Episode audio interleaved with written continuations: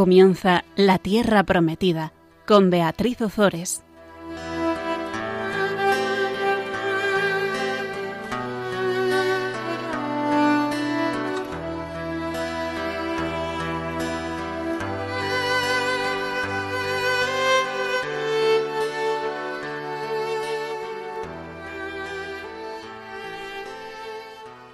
Buenas tardes, queridos amigos de Radio María. Aquí estamos con todos vosotros un miércoles más compartiendo la palabra de Dios. Buenas tardes, Fabián. Buenas tardes, Bea. Tenemos a Fabián Melendi de nuevo con nosotros y bueno, es un, es un placer. Vamos a... Vamos recíproco, recíproco.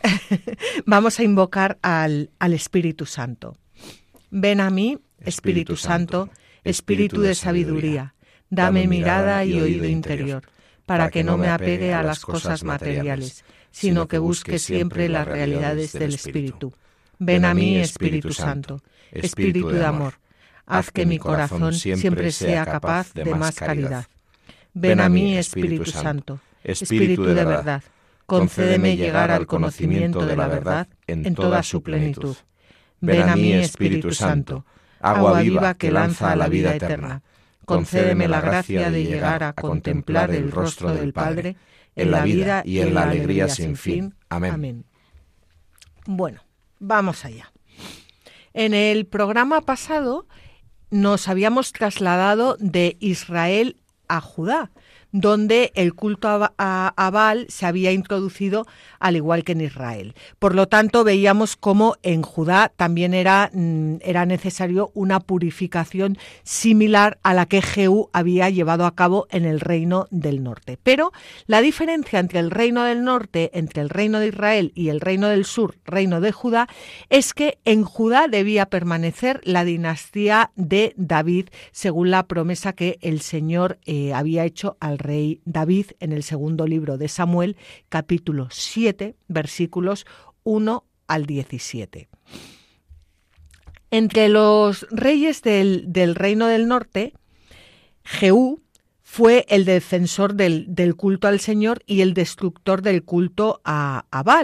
Bueno, hasta el punto que recordáis que eh, había acabado con la casa de Ahab, también había acabado con Ococías, rey de, Judá, pero que venía eh, de la casa de Ahab. También había acabado con eh, Jezabel, la mujer de Ahab, que era la que había introducido toda la idolatría en, Israel. Y eh, Dios le había prometido, por, por, su celo, por, por, terminar con toda la idolatría, le había prometido que su dinastía tendría continuidad por cuatro generaciones.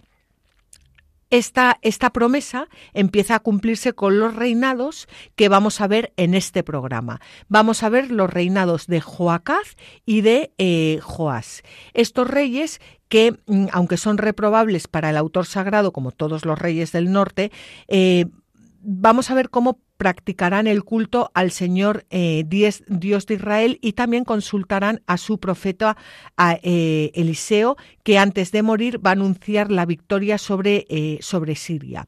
Vamos a ver también en este programa no solo los reinados de Joacaz y de Joás, sino también vamos a ver la muerte de Eliseo. Así que sin más comenzamos con el reinado de Joacaz en Samaria, en el reino del norte y vamos para ello a leer los versículos 1 al 7 del capítulo 13 del segundo libro de los Reyes. El año vigésimo tercero de Joás, hijo de Ococías, rey de Judá, Joacaz, hijo de Jehú, comenzó a reinar sobre Israel en Samaria y reinó diecisiete años.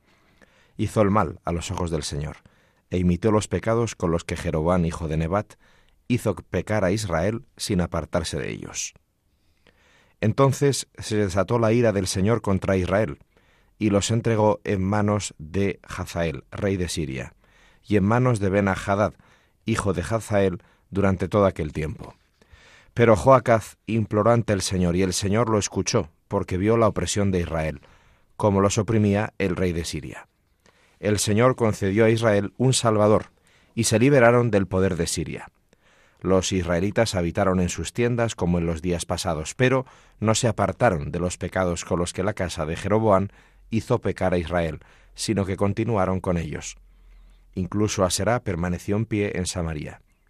A Joacaz no le quedó ejército, excepto cincuenta de caballería, diez carros y diez mil de infantería, porque lo había destruido el rey de Siria, dejándolo como el polvo de la trilla. Bueno, pues este, el reinado de, de Joacaz en Samaria son estas líneas, porque las siguientes que vamos a leer mm, eh, va a ser ya el, el, resumen y fin de su, de su reinado. Son siete, siete versículos, pero en siete versículos eh, se, dice, se dice muchísimo. Primero, encontramos el mismo proceso de pecado, castigo, conversión y salvación que aparecía en el, en el libro de los jueces, pero ahora este, este proceso se aplica al, al rey de, de, Israel.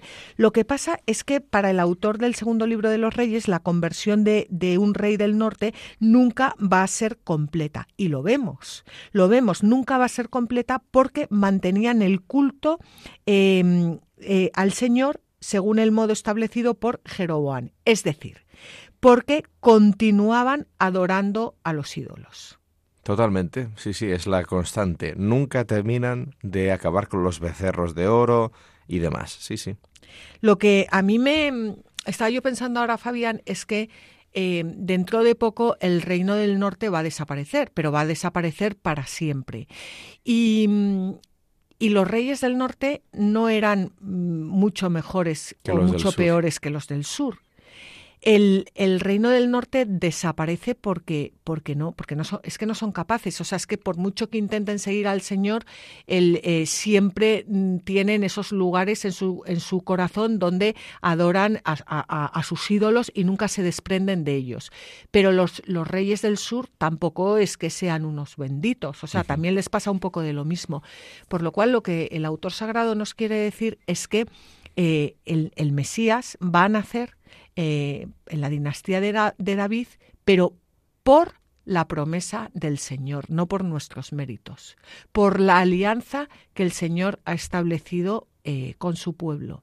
Es tremendo, esto es una constante en la escritura y yo creo que, vamos, por ejemplo, el Salmo 50, cada vez que, que lo rezamos, ¿no? En la iglesia, o lo reza cada uno, por tu inmensa compasión, misericordia, Dios mío, por tu bondad, por tu inmensa compasión borra mi culpa, lava del todo mi delito, limpia mi pecado, por tu inmensa compasión. También lo dice en, en la misa, en el canon romano, también se dice, ¿no? No por nuestros méritos, sino por tu inmensa bondad. Y entonces esto es, esto es siempre así. no, yo no lo entendemos, no yo no lo entiendo. O sea, si yo viviera desde la verdad, no intelectual, sino del ser, ¿no? existencial, de que a mí Cristo, cuando yo aún no merecía ser salvado, murió por mí en el Gólgota, yo sería otra persona. O sea, si yo dejara que esa verdad, de verdad, entrara en mí, mm, Fabián sería otro Fabián, porque eso te cambia la vida. Te cambia la vida, efectivamente. Y, y, la Biblia nos, nos, nos, lo cuenta. O sea, estamos analizando todas estas vidas de los reyes y vemos cómo eh, eh, los reyes de, de, Israel es que van al desastre. O sea, es que, es que no, no levantan cabeza, pero es que los, los, los reyes del, del, sur, los reyes de Judá también. O sea, lo único que, que mantiene, eh, que mantiene vivo el reino de Judá es la promesa de nuestro Señor, o sea, perdón, la promesa de Dios, la alianza de Dios con su pueblo. Y, y, ahora, en el mundo actual en el que vivimos, ocurre exactamente lo mismo. Incluso las personas que no están bautizadas, eh, las que se salven, se van a salvar por, por la alianza eh, de Dios con los hombres, por, por, la, por la nueva alianza, por la muerte y resurrección de nuestro Señor Jesucristo, no por sus méritos. No, claro, y nosotros tampoco. Bueno, eso ya, por supuesto. pero, pero digo, que se extienda al mundo entero. Sí, sí. Y, aquí viene expresado clarísimamente, pero clarísimamente. Sí, sí. Y, este pobre, este, e, este pobre Joacaz, pues, pues está ahí, pues porque, porque el Señor le, le ha concedido, le, eh, le, concedió a Jehú, pues que, que, su, que su casa duraría cuatro generaciones. Pero, pero vamos, que, que en cuanto el Señor deje de mantenerlos, es que, es que no, no, no, no se sostienen. Y por cierto que esto también es un, un punto a la esperanza, ¿no? Cuando a veces podemos desanimarnos, Joder, es que mis hermanos, mis primos, mis hijos, mis padres es que no, no se abren al Señor y tal. Ya, pero la palabra de Dios está llena de ejemplos en las que se dice, tú déjale a Dios, tú séle fiel, porque tu fidelidad a Él obrará milagros. O sea, tú no sabes hasta qué punto, como decíamos otras veces, ¿no? Estamos todos ligados.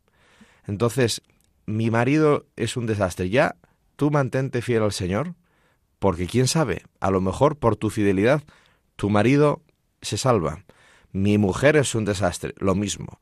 Mis hijos, mis padres, mis primos, mis amigos, mis compañeros de trabajo. Ya, ya, ya. Tú no tienes que juzgarles. Es Dios el juez, menos mal, pero quién sabe si Dios está usándote a ti y tu fidelidad para hacerles el bien y que se salven, ¿no? Esto es, esto es palabra de Dios, esto es muy importante. Muy, muy importante. Pues, pues ya ves, pues, pues aquí se acaba el, el reinado de Joacaz en Samaria. Vamos, vamos a leer los últimos versículos. El resto de los hechos de Joacaz, todo lo que hizo y su poder, ¿no están escritos en el libro de las crónicas de los reyes de Israel? Joacaz fue a descansar con sus padres y lo enterraron en Samaria. En su lugar reinó su hijo Joás. Bueno, pues vamos ahora con, con Joás, que leemos los versículos 10 al 13 del capítulo 13 del segundo libro de los Reyes. El año trigésimo séptimo de Joás, rey de Judá, comenzó a reinar Joás, hijo de Joacaz, sobre Israel en Samaria, y reinó diecisiete años hizo el mal a los ojos del Señor, y no se apartó de ninguno de los pecados con que Jeroboán, hijo de Nebat, hizo pecar a Israel, sino que continuó con ellos. El resto de los hechos de Joás, todo lo que hizo, y su poder, y cómo luchó contra Amasías, rey de Judá, ¿no están escritos en el libro de las crónicas de los reyes de Israel? Joás fue a descansar con sus padres y en su trono se sentó Jeroboán. Joás fue enterrado en Samaria junto a los reyes de Israel. Fíjate, nada, este, este, bueno, del otro decíamos que, que, había siete versículos y la conclusión final, de este hay tres versículos. es que no, y, y, y, Joás, si, si ahora mm, viniera aquí a Radio María y se sentara aquí en el micrófono, igual podría decir, hombre, no me lo creo, pues yo luché contra tal y hice, y entonces y, y le dije a la otra persona y establecí, y le diríamos, sí, pero todo eso no tiene importancia en la historia de la salvación. Ha quedado en el olvido. Lo que tiene importancia es esto, que no eh, no acabaste con, con, los pecados de la idolatría, que seguiste pecando, que le diste la espalda a Dios y que hiciste pecar a muchísima gente. Y luchaste contra el rey de Judá. O sea que en vez de estar aliados estaban a, a palo limpio. Pero bueno, eso lo que decías tú, ¿no? ¿Por qué, ¿Por qué se nos cuenta? ¿Para dejar mal a este personaje? No. Se nos cuenta para reafirmar que a pesar de nuestra infidelidad, Dios está urdiendo una trama que nos lleva a la salvación. Efectivamente. Pues Aquí vemos cómo el, autor sagrado, lo hemos visto, ¿no? Introduce el resumen completo del reinado eh, de Joás, pero la presencia de este rey va a continuar hasta el capítulo eh, siguiente, donde se va a repetir otra vez la misma eh, conclusión que acabamos de leer. Y también vamos a ver un, sabemos un desajuste cronológico entre la fecha del comienzo del reinado, que, que se señala en, el versículo 10, eh, y la información que da el versículo 13. Eh, y esto no nos tiene que desanimar, sino que son detalles que muestran que, bueno, pues que esa labor redaccional del, del autor del, eh, del libro, pues, pues que, que, muchas veces no se tienen eh, los datos concretos, las fechas concretas, pero que lo importante no es tanto la fecha concreta, el año concreto, sino qué es lo que, lo que ocurrió y lo que Dios nos quiere decir a través de estos hechos. Ahí estamos. Bueno, pues eh, ha sido ha sido rapidito ¿eh? lo de mm, el reinado de Joacaz y, de Joás. Y ahora vámonos con la última eh, profecía de Eliseo y también con su muerte. Acabamos de, ver el, resumen del reinado eh, de Joás. Nos acaban de contar que Joás fue enterrado en Samaria junto a los reyes de, Israel y ahora mm, el autor continúa hablándonos de, de Joás. Vamos a leer los versículos 14 al 19 del capítulo 13 del, del segundo libro de los Reyes. Cuando Eliseo se sintió aquejado de la enfermedad de la que moriría, Joás, rey de Israel, bajó hasta él y rompiendo a llorar en su presencia, exclamó, Padre mío, Padre mío, carro y auriga de Israel. Eliseo le dijo, Toma un arco y flechas. Él tomó el arco y las flechas. Eliseo volvió a decir al rey de Israel, Empuña el arco. Cuando éste lo hubo empuñado, Eliseo puso sus manos sobre las manos del rey y añadió, Abre la ventana que da oriente. Este la abrió, y Eliseo dijo, Dispara. El rey disparó, y Eliseo exclamó, Es flecha de victoria para el Señor, flecha de victoria contra Siria. Herirás a Siria en Afec hasta acabar con ella. Eliseo dijo de nuevo, Toma las flechas. El rey las tomó, y Eliseo ordenó al rey de Israel, dispara al suelo. Disparó tres veces y se detuvo. El hombre de Dios se indignó contra el rey y le dijo, de haber disparado cinco o seis veces, entonces habrías herido a Siria hasta acabar con ella, pero así solamente herirás a Siria tres veces. Bueno, pues de, de, aquí primero mencionar el afecto de este rey Joás que tenía por Eliseo y la forma de hablarle, porque repite las palabras que el mismo Eliseo había dicho a, Elías, Padre mío, Padre mío, carro y auriga de Israel.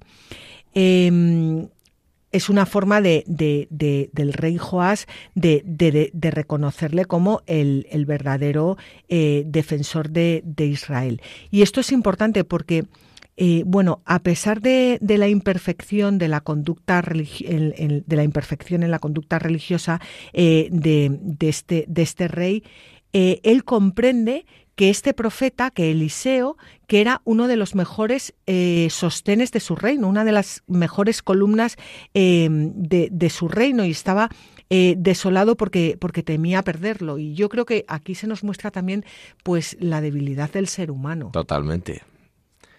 Sí, sí, y la palabra de Dios, que menos, ¿no? Menos mal quiero decir, comprende que somos barro.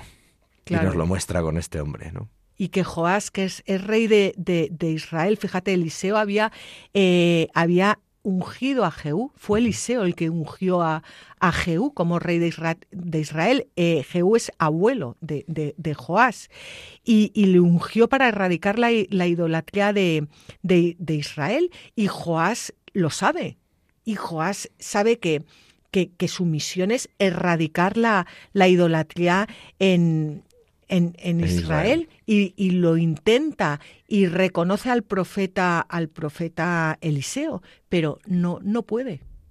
Es que somos así. Sí, eh, por eso lo del disparo, ¿no? O sea, el, em, Joás sigue las indicaciones de Eliseo, toma el arco y las flechas, empuña el arco, abre la ventana, dispara y luego Eliseo le dice ahora dispara al suelo. Claro, es absurdo. ¿Cómo que dispara al suelo? No, no. Tú me has mandado abrir la ventana, disparar flechas y yo empuño el arco. Hombre, pues el arco lanza lejos las flechas. Tú me haces abrir la ventana y dices que eso es contra Siria, ¿no? Y ahora me dices que al suelo. Al suelo. Bueno, pues dispara una vez, se siente ridículo, dispara dos, el profeta no le dice nada, dispara tres, dice, bueno, ya está bien, ¿no? Y entonces Eliseo le dice, hombre, ¿por qué no te has fiado? Claro. ¿Te resulta absurdo? Estupendo. Pero yo te he dicho que pares. ¿No te he dicho que dispares? Pues dispara, hombre, dispara, dispara. No grandes hazañas, la ventana abierta, el suelo que tienes bajo tus pies. Responde en tu vida hoy, aquí y ahora, a lo que el Señor te está diciendo, y verás la gloria de Dios y el triunfo sobre el enemigo. Pero pues somos así. ¿Y quién no hubiera hecho eso lo mismo que Joás? Este tío se le ha ido la, la olla al profeta. O sea, es, es, un hombre de Dios, es un tal, pero me ha dicho que abra la ventana y que ahora dispare al suelo. Disparo una, disparo dos y no paso de la tercera porque es absurdo lo que estoy haciendo, ¿no? Claro, pero es absurdo lo que estoy haciendo, pero acabamos de decir acabamos de leer que Joás le dice a Eliseo, Padre mío, Padre mío, carro y auriga de Israel. o sea, le, pone a la altura de, de, de Elías. sí, de Elías, sí, sí, sí. Sí, sí. Y piensa que es absurdo lo que le están diciendo. Claro. O O sea, es que Así somos. así somos. Claro, claro. O sea, qué absurdo es lo que me está diciendo este hombre de Dios. Sí, sí. Pero cuando llega a lo concreto, no, yo tengo mi criterio Claro. que es mejor que el suyo. que es mejor que el, el- el del profeta de Dios. Exacto. Porque yo, vamos, o sea, a mí me van a, de- me van a decir, ¿no?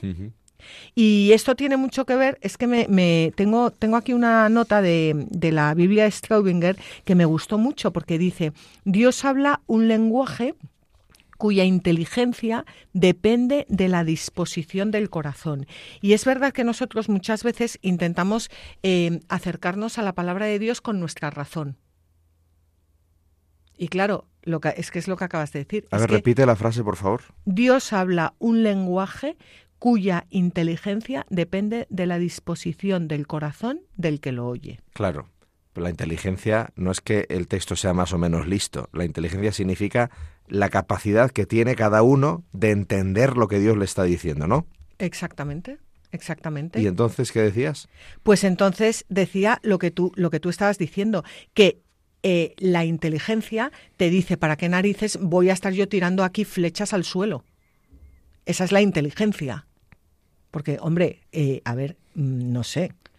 Eh, pero, pero el corazón, el corazón, si tú eh, rezas continuamente y buscas siempre cumplir la voluntad de Dios, el corazón te dice, bueno, a lo mejor ahora no lo entiendes, pero, pero, pero si esto es lo que el Señor quiere eh, y me llega a través del profeta, yo lo voy a hacer, porque estoy obedeciendo al hombre de Dios. Y yo sé que obedeciendo al hombre de Dios jamás desagrado al Señor, porque el, el Señor valora mucho la obediencia. Entonces habrá algo aquí que mi inteligencia no entiende, pero que mi corazón va a llevar a cabo en nombre de Dios. Correcto. Con lo cual, la disposición del corazón del que oye la palabra de Dios hace que su inteligencia se amplifique y pueda recibir el mensaje de Dios. Exacto. Y si tu corazón no está puesto donde tiene que estar puesto y no está caldeado por el Espíritu Santo gracias a la oración y a las renuncias voluntarias para centrarte en lo fundamental, pues entonces no vas a enterarte de lo que Dios te esté comunicando. Claro, entonces la pregunta del millón es si a mí un hombre de Dios, es decir, pues o un sacerdote o una persona consagrada o incluso un bautizado, eh, que también es, es, es, un hombre de Dios, claro, me dice algo que no me va a beneficiar y lo tengo que cumplir, hombre, eh, si, si, si uno sabe que Dios le está hablando a través de esa persona porque es su superior, pues a lo mejor eh, uno no lo entiende o, le está mandando algo, pero la- Dios tiene muy en cuenta la obediencia. Eh, obedeciendo uno nunca se equivoca. Claro, siendo conscientes también de que en un tiempo de confusión como el nuestro, el discernimiento fundamental es si lo que nos están diciendo nos lleva o no a la alianza con Dios, lo que nos están diciendo nos hace o no atravesar la línea del pecado según toda la tradición histórica de la Iglesia, etcétera, etcétera, ¿no? Claro, exacto. Si todo eso está claro y se trata de que yo haga el acto de obediencia a Dios a través de esa mediación, estupendo pero no significa que al primero que se nos cruce por la esquina, aunque sea quien sea, le tengamos que hacer caso sin discernimiento. Ahí está. Entonces, eh, Dios habla un lenguaje cuya inteligencia depende de la disposición del corazón del que lo oye. Entonces, eh, ahí está. El- si, si la disposición del corazón es un corazón que reza, podrá discernir Eso es, lo que Dios quiere. eso es. Muy importante en estos momentos la discreción del corazón, la disposición del corazón, que solo se alcanza con la oración sincera y con el ayuno del corazón. Efectivamente. Pues con esto vamos a hacer un breve descanso.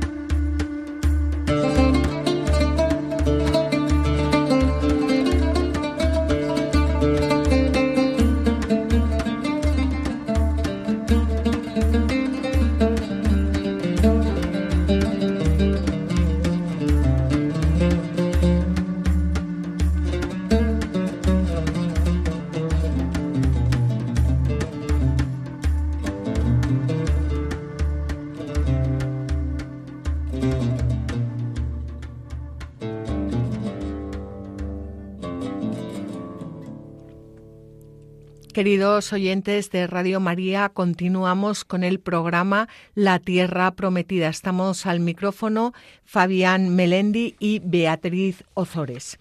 Estábamos hablando em, de, de Joacaz y Joás, reyes de Israel hijos de Jehú. ¿Os acordáis de Jehú en el reino del norte que había eh, intentado erradicar todo el culto a Baal, bueno, erradicar el culto a Baal y erradicar a, medio Israel, pero el, caso es que estos son, eh, es, eh, Joacaz es el hijo de Jehú y Joás es su nieto.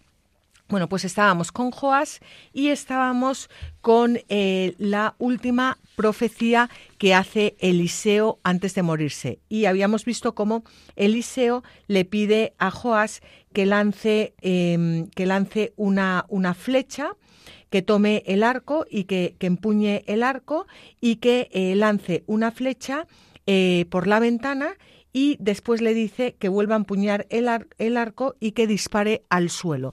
Y a, la tercera, pues Joás le dice que, que, que, que, se le ha pasado por la cabeza y Eliseo eh, le responde, le responde de eh, bueno, Eliseo se, se, indigna y le responde de haber disparado cinco o seis veces, entonces habrías herido a Siria hasta acabar con ella, pero así solamente herirás a Siria tres veces. Es decir, no has confiado en la palabra que yo te he dado de la boca del Señor.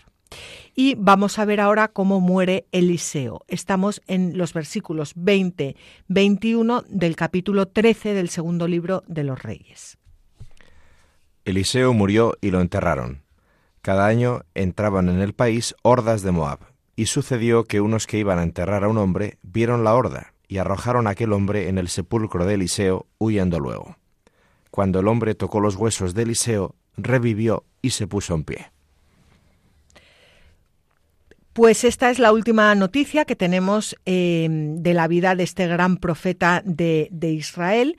Eliseo es figura de Jesucristo en la multiplicación de los panes, en la curación de Naamán el leproso, en la resurrección del hijo de la Sunamita y esta otra eh, eh, en esta otra resurrección que, acabamos, que acabamos de leer.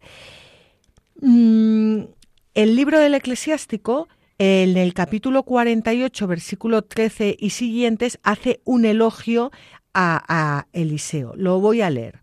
Apenas fue envuelto Elías en el torbellino, Eliseo fue llenado de su espíritu. En su vida no tembló ante príncipes y nadie pudo dominarle. No hubo nada que le superase, y aun estando muerto, profetizó su cuerpo. En vida realizó prodigios, y tras su muerte sus obras fueron maravillosas. A pesar de todo, no se convirtió el pueblo, ni se apartaron de sus pecados, hasta que fueron arrojados de su país y dispersados por toda la tierra. Solo quedó un pueblo pequeño y un príncipe en la casa de David. Algunos de ellos hicieron lo que es agradable a Dios, pero otros multiplicaron sus pecados. Bueno, Eliseo continúa em, haciendo, haciendo milagros una vez muerto y por supuesto el poder que el Señor da a los huesos de Eliseo simboliza la semilla de la, de la resurrección. Vamos a leerlo en un comentario de San Efrén de Nisibi. Una vez colocado en el sepulcro el cuerpo de Eliseo, toda persona muerta que tocaba los huesos del profeta al momento resucitaba. Elías resucitó a alguno de la muerte y Eliseo lo hizo incluso después de muerto. Ningún profeta antes que él devolvió la vida a los muertos después de muerto. Para que entiendas, el espíritu de Elías era congénito a Eliseo. Ahora bien, el poder que el Señor concedió a los huesos de Eliseo era indicio y semilla de la resurrección futura. Por eso, el honor manifestado a su cuerpo, como se ha visto en semejante caso, prefiguraba la gloria que tendrán los cuerpos de los santos el día de la resurrección de todos los muertos. Bueno, eh, yo creo aquí que todos estos es verdad que cuando lees el Antiguo Testamento se te hace un poco pesado porque ves los reyes del norte, los reyes del sur, te lías y tal. Pero cuando te metes en, en, ello, como nos hemos metido nosotros, bueno, a mí me está pareciendo apasionante, pero no solo apasionante, sino mm, que te, que te, te bueno, mm, te, te te llena el, corazón de, de, de, los planes de Dios, de, la historia que tiene Dios para cada uno de nosotros. Y estamos eh, leyendo todas estas historias de los reyes y tal, y de los profetas. Y hablamos de Elías, de Eliseo, bueno, profeta de Dios, qué tal, pero que es que, es que eh, Eliseo cuando le enterraron, es que hubo resurrecciones después, solo por tocar su cuerpo. O sea, ¿de qué estamos hablando? Sí, bueno, viene ya la gente y te empieza a interpretar, ¿no? Y te dice, bueno, esto es un, una fabulilla que se insertó y tal y cual. Bueno, lo que tú quieras. El tema está en que aquí la palabra dice que además ni los menciona, no sabe ni el nombre. Y sucedió que, mientras las hordas de Moab invadían el país, ¿eh? sucedió que unos que iban a enterrar a un muerto vieron la horda y arrojaron a aquel hombre en el sepulcro de Eliseo huyendo y cuando lo tiran allí porque ya no le van a enterrar, resulta que cae sobre los huesos de Eliseo y aquello, aquel se revivió y se puso en pie, que es un nombre técnico. Ponerse en pie, alzarse, levantarse, es el mismo verbo en griego, anastase, ¿no? Anastasis, que es levantarse, eh, es la resurrección. Entonces, la palabra, o sea, el pueblo de Israel está diciendo en este texto que ya empiezan a intuir que esto de esta vida es parte del todo y no el todo, que nosotros somos seres llamados a más que a lo que ahora mismo percibimos y que por tanto mm, esta vida es muy importante porque es la materia prima de lo que nos espera luego. Luego, por decirlo de alguna manera, porque luego parece ser que no hay luego, sino que es ya siempre, ¿no? Entonces, mm, no, yo no sé si concretamente el que redactó esto estaba delante de la tumba de Eliseo cuando cayó el muerto y salió en pie, pero sí sé que la palabra de Dios nos está diciendo que, queridos hijos, vosotros estáis hechos para la vida eterna.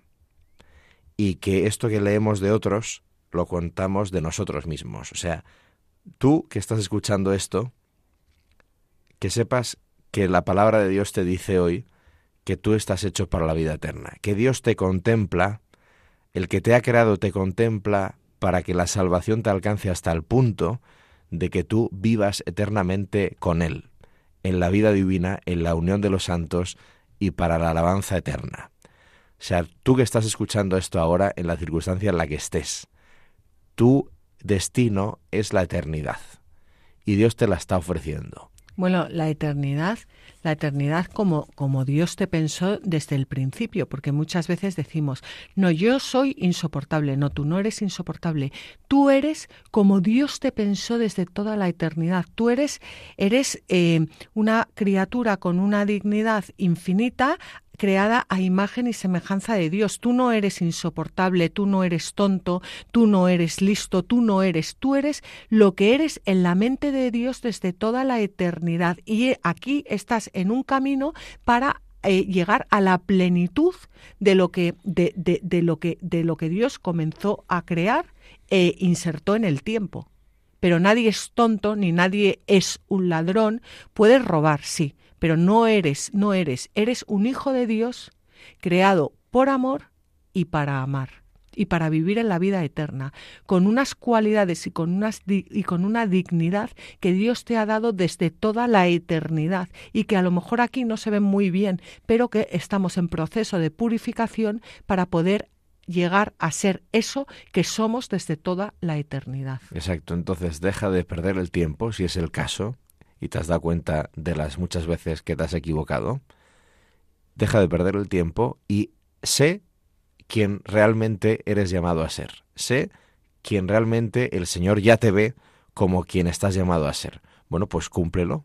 Y ayúdate de, eh, de los santos, porque los santos, los santos, bueno, los santos del Antiguo Testamento, los santos del Nuevo Testamento, están para, para ayudarnos. Yo me acuerdo eh, hace unos años que fui a Roma, había ido ya otras veces, pero yo no, yo no, no era muy de, de, las urnas y de los estos de que se relicarios, relicarios y, y, el pie, el hueso del pie, no será algo que a mí no me ha traído nunca, la verdad. No es que tenga nada en contra, por supuesto, pero nunca me había traído. Hasta que llegué a Roma y fui con una amiga mía que es profesora de historia de la iglesia. Entonces, claro, no hay nada como ir con gente que sabe.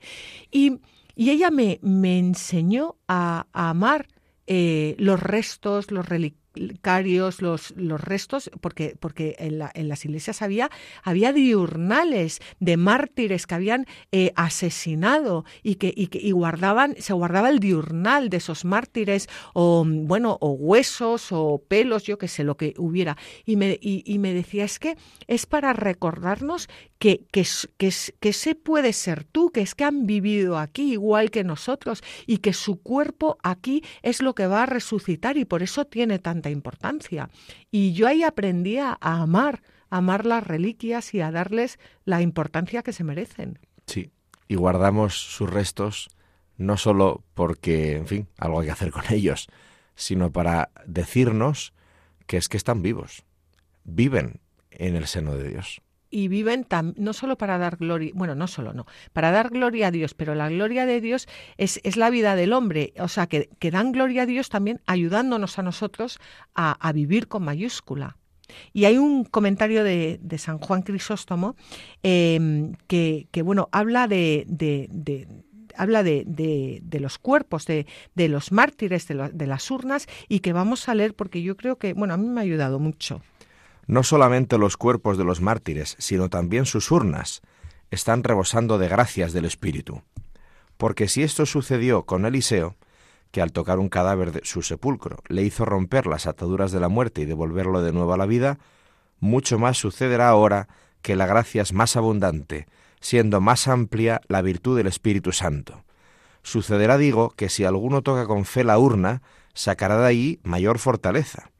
Para esto Dios nos dejó las reliquias de los santos, porque quería que nosotros fuéramos como llevados de la mano por ellas hacia Él con el mismo celo de ellos, y porque quería darnos como un puerto seguro y un firme consuelo en los males que continuamente se nos echan encima.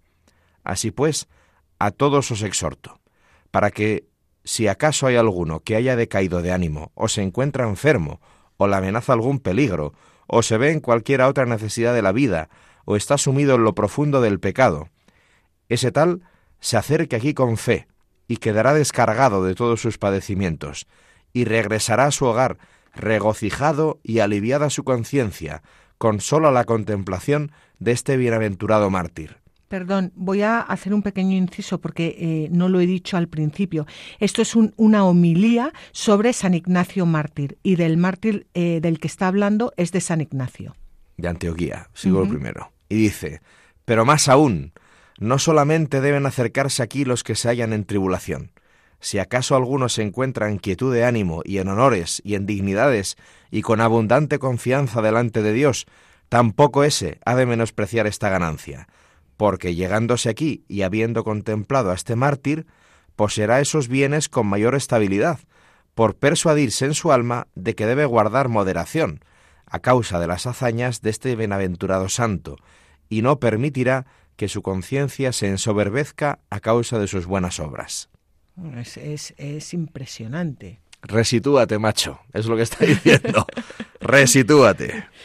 Y luego también una cosa que has dicho tú antes, que dices, bueno, algunos dicen que es verdad, ¿no? Que algunos dicen, bueno, pues que, que eso de resucitar, que, bueno, mira, a mí, perdona, si lo dice la palabra de Dios, yo me lo creo, pero si además San Juan Crisóstomo nos dice, porque si esto sucedió con Eliseo, que al tocar un cadáver su sepulcro le hizo romper las ataduras de la muerte y devolverlo de nuevo a la vida.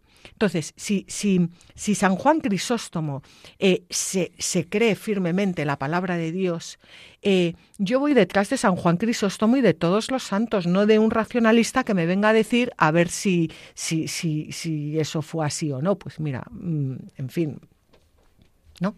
Sí, sí. Bueno, y además en contra de todos los racionalistas que decías tú ahora, eh, afortunadamente el Señor tiene tanta compasión de nosotros que de vez en cuando permite que veamos que su palabra dice lo que dice. Y a lo largo de la historia de la Iglesia existen numerosos testimonios, y no solo en el pasado, de que efectivamente el Señor, cuando le parece oportuno para reafirmar la fe de quien sea, pues confirma la palabra con signos. Hoy en día existen personas que pueden afirmar que predicando la palabra de Dios, efectivamente, el Señor ha resucitado muertos. Y ellos son testigos. Entonces, Dios es Dios.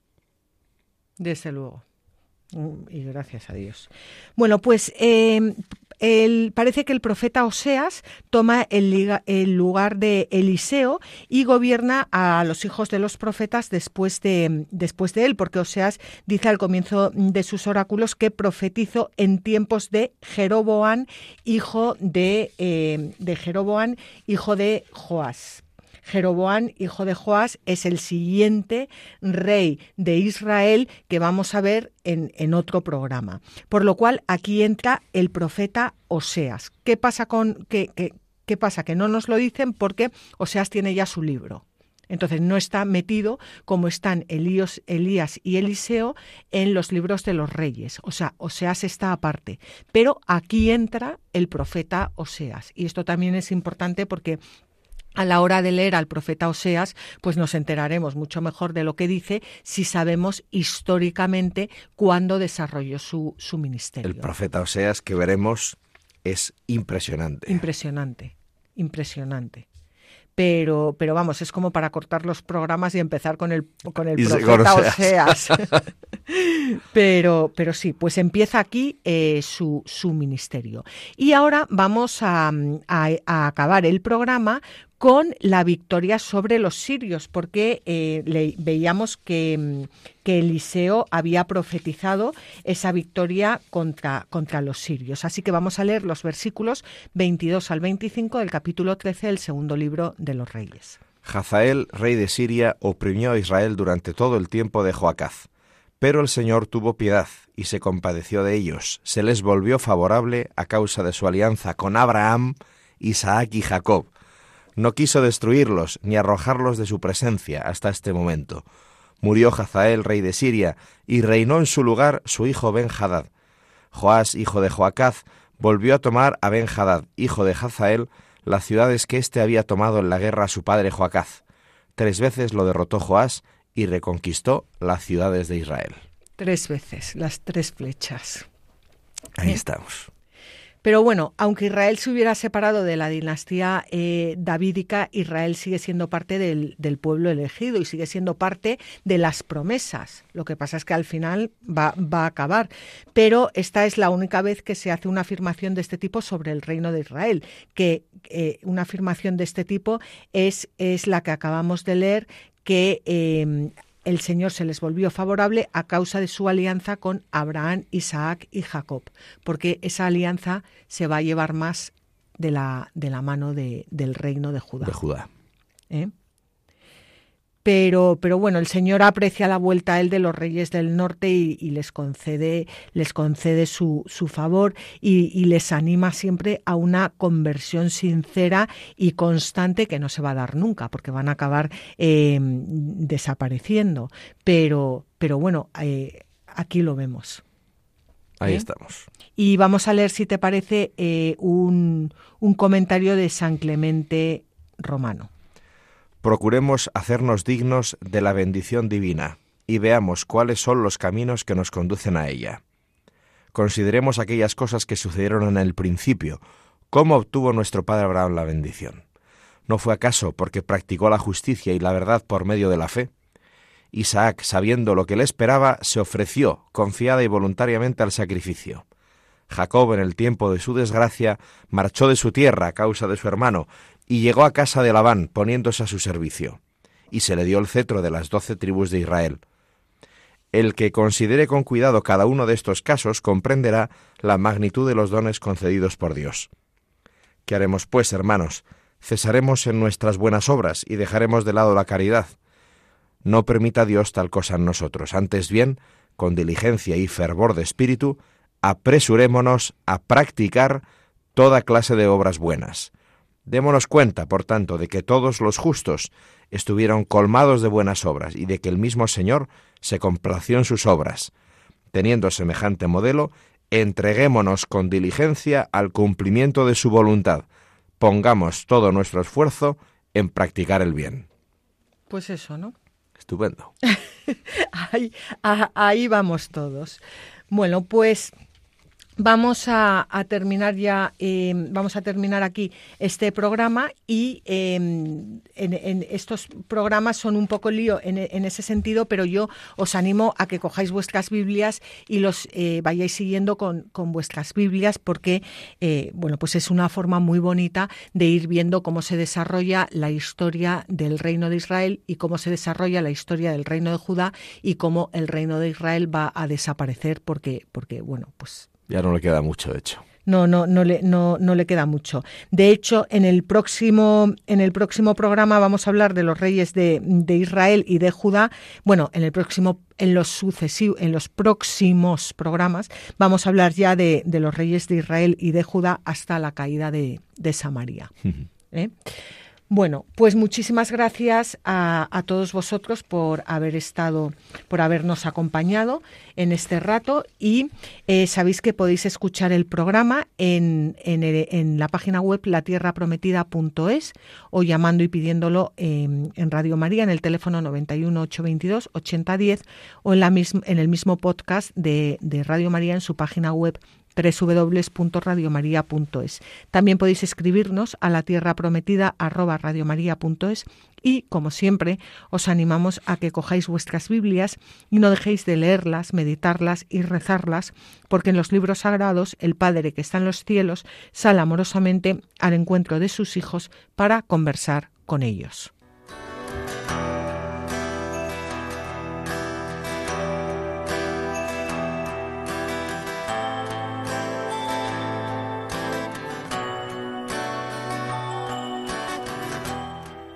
Así concluye La Tierra Prometida con Beatriz Ozores.